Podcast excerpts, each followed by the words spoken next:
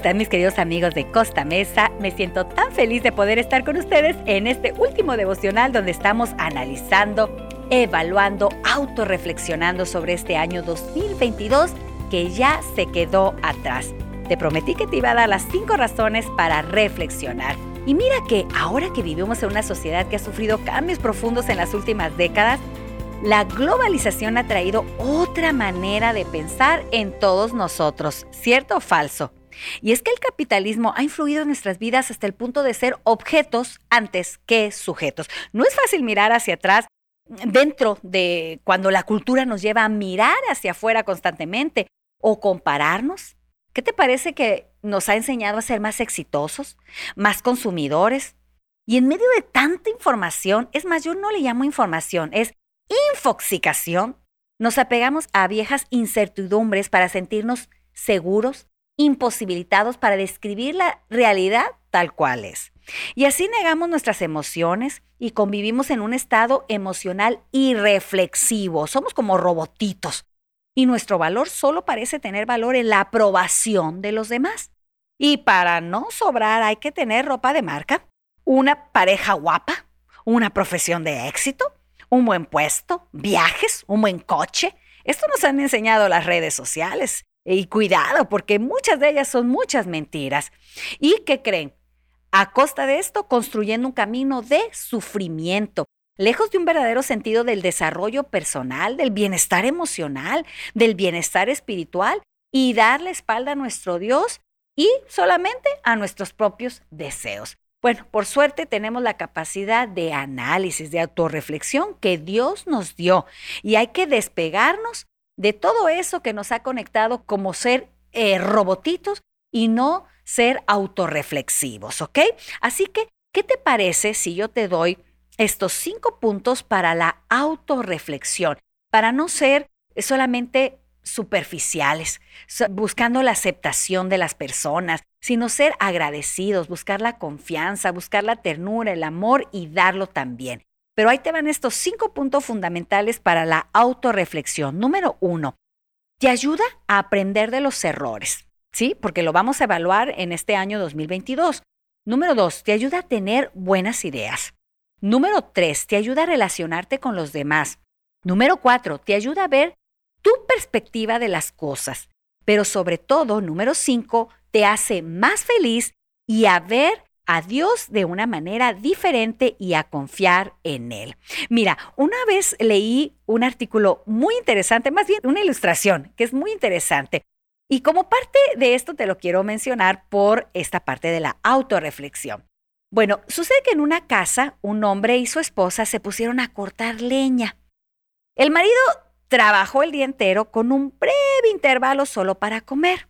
Durante la jornada, la mujer se detuvo varias veces e incluso después del almuerzo descansó un poco. Al final del día, el hombre no podía creer que su esposa había cortado tanta leña como él. Extrañado le dijo a su esposa, Ay, no entiendo cómo hiciste para cortar tanta leña, siendo que al mirarte varias veces, pues vi que estaba sentada. La esposa con mucha comprensión, cariño, le respondió, mi amor, parece que no te diste cuenta que en cada oportunidad que me viste sentada, estaba afilando el hacha. Bueno, quiero decirte que de esta ilustración podemos extraer una importante lección espiritual.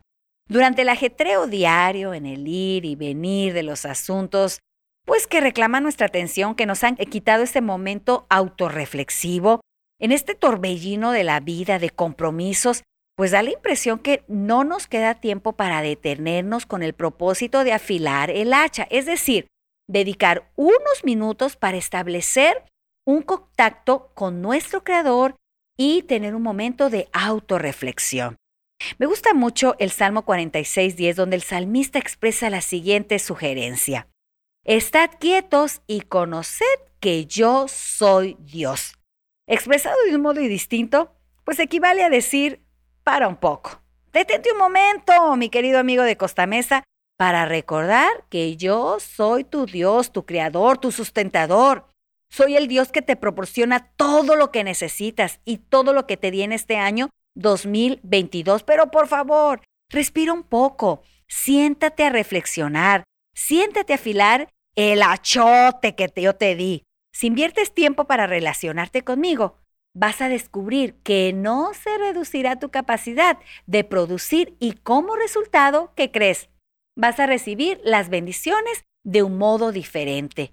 Este es un asunto que merece nuestra consideración, ¿no crees, mi querido amigo de Costa Mesa? Hay que detenernos unos minutos para establecer contacto con Dios, para reflexionar. Está bien la autorreflexión, nos ayuda, pero reflexionar con Dios es una manera muy diferente cuando yo evalúo el año 2022. Yo quiero decirte que cuando a veces viajamos ya sea en auto, en avión u otro medio de transporte, los que conducen están obligados a detenerse con el propósito de realizar, pues, un reabastecimiento indispensable. Esa actividad demanda tiempo y en algunos casos se realiza en minutos, pero en otros lleva una y hasta dos horas. Solo después de haber cumplido con la exigencia es posible continuar el viaje. A todo esto uno podía preguntarse, ¿será necesario perder tanto tiempo? Mira, si uno multiplica ese tiempo por 30 o 400 pasajeros que llevan algunos aviones, imagina la proyección en cuanto al tiempo que dicho procedimiento lleva. Lo cierto es que si no se invirtiera todo ese tiempo, la nave y sus pasajeros Ay, así es, no llegarían a ninguna parte. ¿Por qué? Bueno, la respuesta es obvio. Por no contar con el combustible necesario. Pues así es, en la vida espiritual sucede lo mismo. Si en el programa de nuestro viaje el cielo no establecemos las detenciones correspondientes para reabastecer nuestra vida interior, invirtiendo tiempo para comulgar con Dios, pues lo más seguro es que no lleguemos a parte alguna. Estad quietos y conoced que yo soy Dios.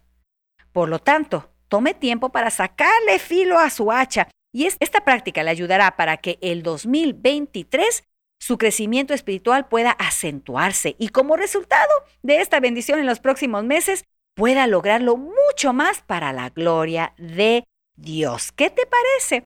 Mira, en, en, la Biblia hay algo muy interesante. A mí me gusta mucho leer la Biblia y en una parte de la Biblia que encontré en este último viaje que tuve pensando en la grabación de estos devocionales, encontré algo bien importante en el Salmo 127, 2. De la versión Dios habla hoy te la voy a leer.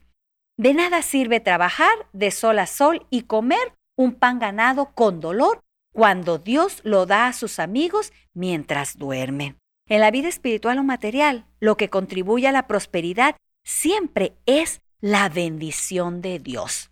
Sin ella, mi querido amigo de Costa Mesa, nada significativo podremos lograr sin la bendición del, del Altísimo, porque será en vano todo esfuerzo que tú y yo hayamos hecho en este año 2022 y todo el esfuerzo que hagamos en este año 2023.